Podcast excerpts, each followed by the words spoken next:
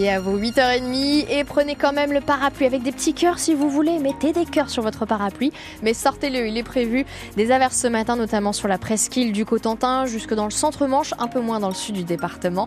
Et puis du gris et du temps sec pour tout le département dans l'après-midi. Un vent de sud-ouest, des rafales entre 50 et 55 km heure et toujours de la douceur. D'ailleurs, des températures encore plus élevées qu'hier.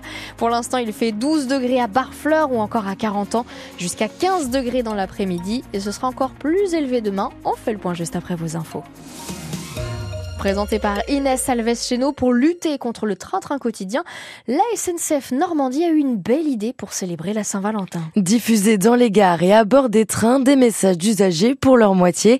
Explication de Floriane Renard, responsable de la relation client digitale on se dit c'est pas tant la quantité mais la qualité. On a certains voyageurs qui se sont sentis euh, très très inspirés. En ce jour de Saint-Valentin, nous ouvrons nos haut-parleurs tout au long de la journée pour diffuser les mots doux de nos voyageurs. Et, honnêtement, on a eu que des, belles déclarations euh, très très quali. Tu es le terminus de mon voyage. Avec toi, je voyage sur les rails de l'amour.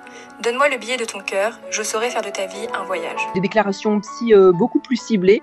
Je pense notamment à un voyageur qui s'appelle euh, Léo. Coucou mon chou, c'est moi, c'est Léo. Pour sa petite amie qui nous a enregistré euh, un vocal. Je te fais ce petit vocal dans le train pour te souhaiter une excellente journée et dire que j'ai hâte de te retrouver ce soir.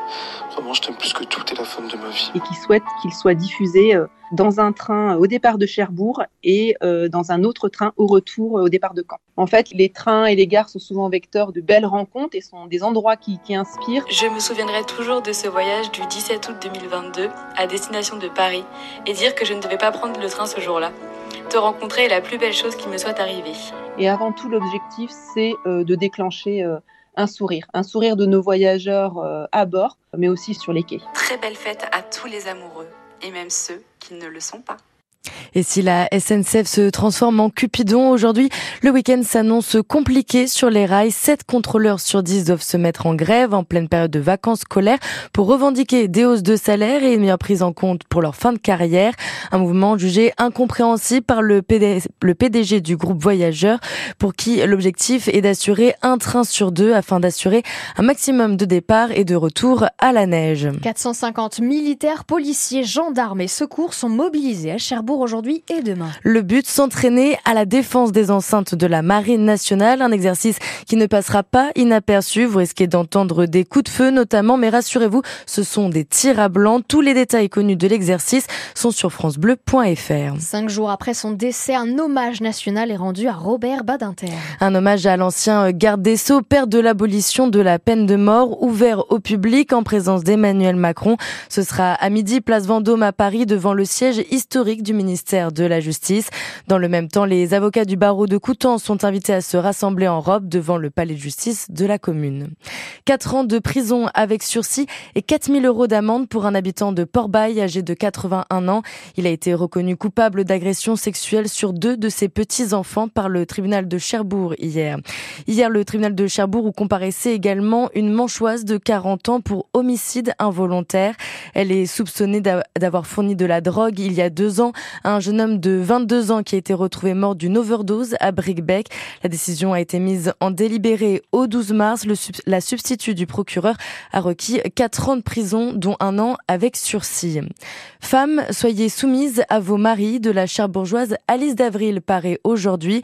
Le livre revient sur sa vie sous l'emprise d'un mari catholique fondamentaliste. Son témoignage est en vidéo sur francebleu.fr. À peine plus de la moitié des poissons débarqués en France a été pêché durablement en 2022. C'est un petit peu mieux qu'en 2021, mais c'est loin des 100% de pêche durable voulus par l'Europe.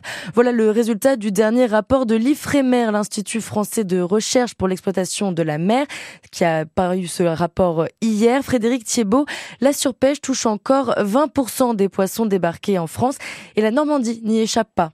L'IFREMER distingue cinq catégories sur l'état des ressources de poissons, mollusques et crustacés. Celles dont les stocks sont en bon état, comme la coquille Saint-Jacques de la baie de Seine, viennent ensuite les espèces qui sont en cours de reconstitution ou que les scientifiques estiment reconstituables. C'est le cas par exemple de la sole et du bar, mais le plus grand nombre d'espèces se retrouvent dans des situations critiques. L'IFREMER constate toujours une surpêche de maquereaux et de sardines en manche et même de ressources ressources dégradées pour le tourteau. La dernière catégorie concerne des espèces dont les stocks cette fois se sont effondrés, ce qui est surtout le cas pour le cabillaud. L'Ifremer estime que pour que la pêche soit durable, il faudrait non seulement atteindre l'objectif de 100% des populations de poissons en bon état, mais aussi s'y maintenir sur le long terme. Cela passe aussi par la prise en compte des impacts du changement climatique qui apportent une incertitude plus forte quant au renouvellement des espèces, comme on le constate pour le bulot. À ce sujet, les précisions de Clara Ulrich, directrice scientifique adjointe de l'IFREMER, étaient l'invitée ce matin de France Bleu Cotentin. Elles sont à retrouver sur francebleu.fr.